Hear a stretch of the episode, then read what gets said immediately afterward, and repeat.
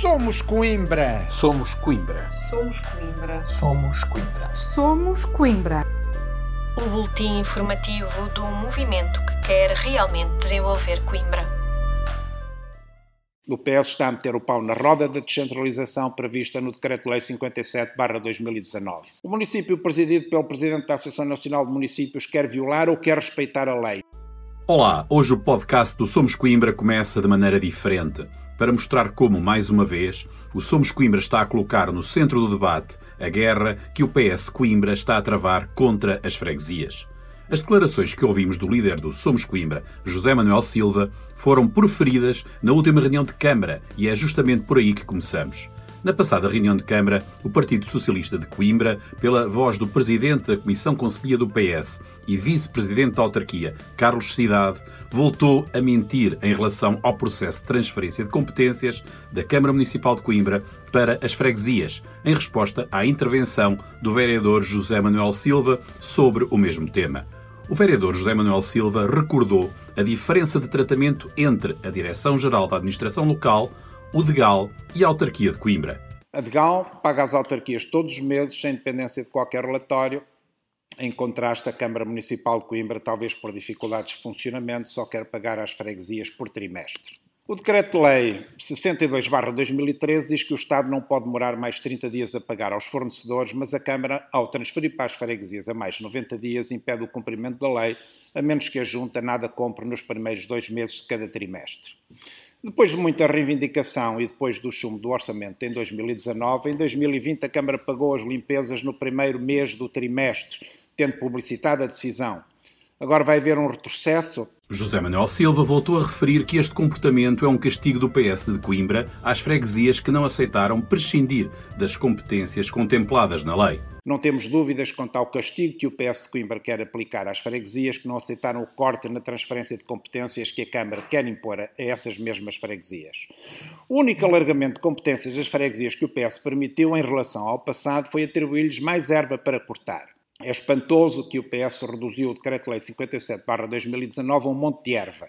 Convenhamos que transformar a descentralização para as freguesias em mais erva para cortar é absolutamente patético. O vereador sintetizou ainda as várias formas em que esta guerra que o PS Coimbra está a travar contra as freguesias se está a manifestar. Contra as freguesias manifesta-se muitas formas, para além destes atrasos sistemáticos na transferência das verbas. Impôs a retirada às freguesias da maior parte das competências que a lei lhes atribuía, paga às freguesias pelo corte da erva e outras limpezas menos que assumam uma empresa privada. As novas competências deveriam ter sido transferidas em 2019 e já vamos em 2021 sem essa transferência se concretizar em alguns casos. A lei prevê a transferência de funcionários para as freguesias para lhes dar mais capacidade de intervenção, mas o PS não quis sequer considerar transferir alguém para alguma das freguesias do Conselho.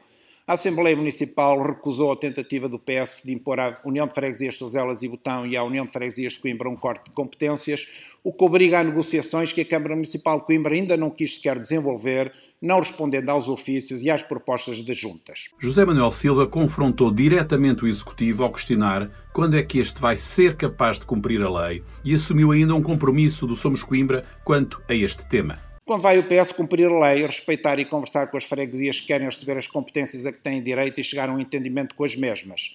Vai ou não vai apresentar este Executivo as propostas enviadas pelas juntas, cumprindo o número 3 do artigo 5 do Decreto-Lei 57 2019? Ou vai continuar uma surda guerra de política partidária contra estas duas freguesias que apenas pretendem o que está na lei, colocando os interesses partidários do PS acima dos interesses do povo, numa atitude que não dignifica a autarquia nem os autarcas de Coimbra? Reiteramos aqui que o Movimento Somos Coimbra se compromete a cumprir integralmente o Decreto-Lei 57-2019, transferindo para todas as juntas de freguesia, sem discriminações políticas, mais meios, mais competências e mais financiamento, para que possam servir mais e melhor todos os habitantes de cada freguesia. Na ótica do Somos Coimbra, o que é bom para as freguesias é bom para o Conselho. Tudo isto sem esquecer as obras protocoladas através dos contratos interadministrativos de delegação de competências que estão atrasadas em todas as freguesias. Carlos Cidade acusou o movimento de instigar a Câmara a cometer ilegalidades. O Somos Coimbra e Rui Soares, presidente da União de Freguesias de Sozelas e Botão, desafiaram o vice-presidente da Câmara Municipal de Coimbra a dizer quais são essas ilegalidades e desafiaram ainda Carlos Cidade para um debate público sobre a transferência de competências da Câmara para as freguesias. Continuando no âmbito da última reunião de Câmara, o PS voltou a propor, mais uma vez, a renovação da isenção do pagamento de diversas rendas municipais por três meses, até ao final de março deste ano, dada a situação de grande dificuldade que a pandemia provoca nos agentes económicos afetados. Em contraste, o Somos Coimbra propôs que a isenção fosse desde já estendida até ao final do ano, à semelhança do que fez a Câmara da Milhada, por exemplo, em vez de se andar em repetidas prorrogações de três meses. O Somos Coimbra entende que os dados disponíveis neste momento mostram, bem, que é impensável que a economia local vá conseguir recuperar as perdas até ao final de março.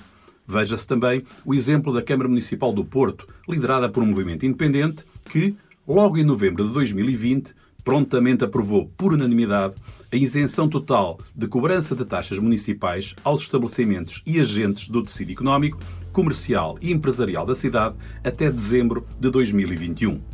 O Somos Coimbra interpreta estas prorrogações sucessivas como uma medida eleitoralista pensada para que a coligação PS-PCP apareça mais vezes a anunciar a mesma concessão de benefícios.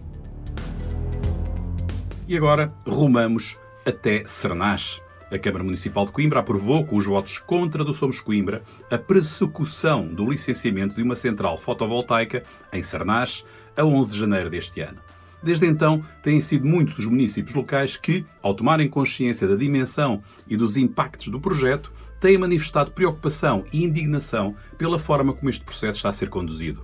Na altura em que a central foi aprovada, os vereadores do Somos Coimbra foram impedidos pelo presidente da autarquia, Manuel Machado, de apresentar a sua declaração de voto. Na última reunião de Câmara, na sua intervenção inicial, a vereadora Ana Bastos voltou a este tema. Votamos contra, não porque sejamos contra a energia fotovoltaica, que pelo contrário defendemos e valorizamos, mas porque consideramos que não ficou demonstrado que este projeto não viola o disposto no número 1 do artigo 32 do regulamento do PDM, ou seja, que esta central fotovoltaica não acarreta prejuízos inaceitáveis para o ordenamento e desenvolvimento local, após ponderação dos seus eventuais efeitos negativos nos usos dominantes, na qualidade ambiental, paisagística e funcional das áreas afetadas. Tal como refere a vereadora, o Somos Coimbra já tinha demonstrado preocupação relativamente a este tema. O Somos Coimbra já tinha demonstrado estas preocupações na reunião de 7 de junho de 2019. Essas preocupações foram ainda oficializadas através de um abaixo-assinado subscrito por 121 cidadãos locais e entregue na Junta de Freguesia de Cernache. Apesar destes múltiplos alertas, a população vê dizimados marcos e vestígios históricos e culturais, o abate massivo da floresta, sem controle ou fiscalização das entidades competentes, mesmo antes da licença ter sido emitida.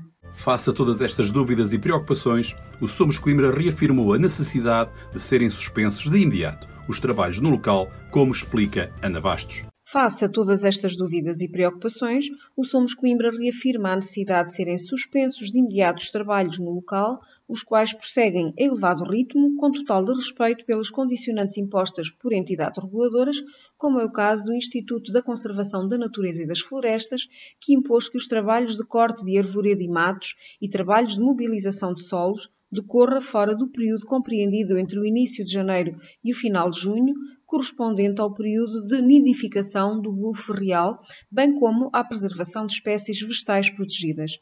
Paralelamente, deverá ser determinado com caráter de urgência o levantamento, inventário e classificação do património existente que permita sustentar uma decisão final fundamentada. O combate às alterações climáticas não pode ser conseguido à custa da destruição do património local, pelo que se impõe que a Câmara Municipal de Coimbra supervisione e fiscalize os trabalhos em curso. O Somos Coimbra propôs ainda que, em sede de licenciamento, seja salvaguardado o pagamento de uma compensação periódica diretamente à junta de freguesia local.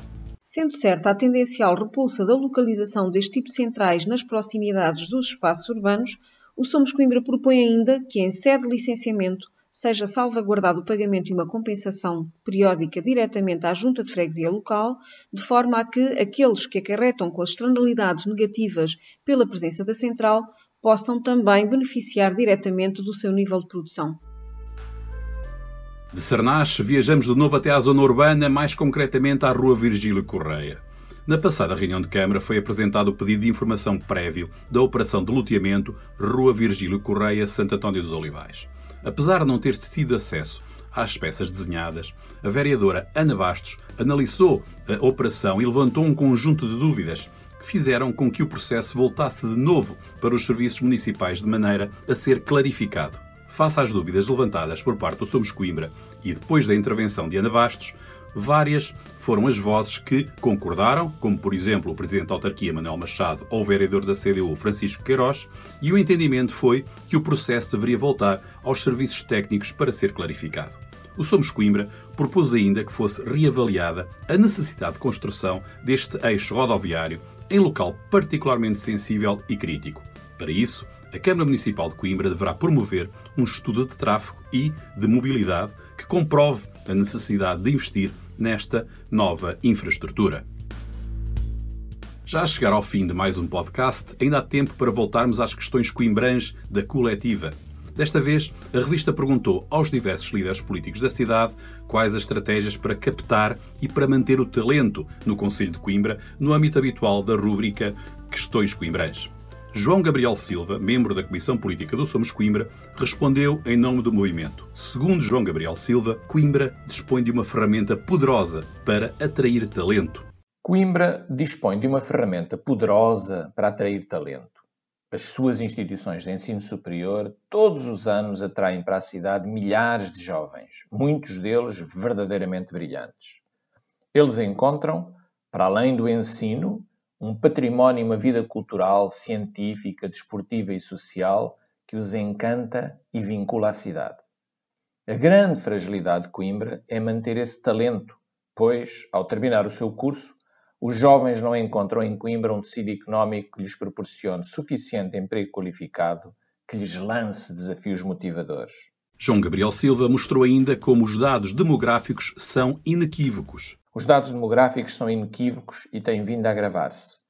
Na faixa etária dos 25 aos 29 anos, de 2001 a 2019, Coimbra perdeu 53,5% da população residente, segundo os dados oficiais do Instituto Nacional de Estatística. É uma catástrofe. Coimbra está na cauda dos 308 municípios do país. Ora, esta é precisamente a faixa etária de quem termina o seu curso superior e vai procurar emprego não o encontrando em Coimbra, pois emigra para outras zonas do país e para o estrangeiro. A responsabilidade da Câmara Municipal é de criar condições reais de atratividade e competitividade para o investimento e foi uma das estratégias apontadas por João Gabriel Silva. A prioridade máxima de Coimbra tem de ser promover a criação de emprego diversificado. É a responsabilidade da Câmara Municipal criar condições reais de atratividade e competitividade para o investimento essencialmente privado, mas também público. A Câmara Municipal de Coimbra tem-se tornado conhecida pela obstaculização à iniciativa empresarial, criando todo o tipo de dificuldades burocráticas a qualquer investimento, demorando muitas vezes vários anos a responder a pedidos elementares. Segundo João Gabriel Silva, as pessoas com a iniciativa precisam de encontrar na Câmara Municipal um parceiro empenhado.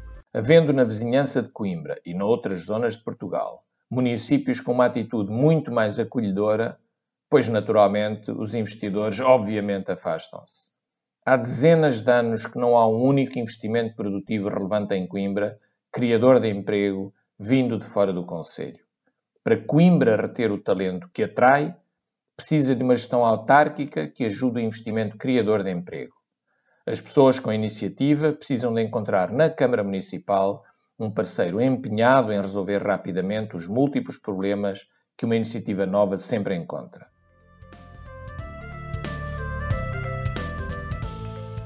E é novamente com a necessidade de inverter a estratégia da Câmara Municipal para manter o talento no Conselho que chegamos ao final de mais um podcast do Somos Coimbra.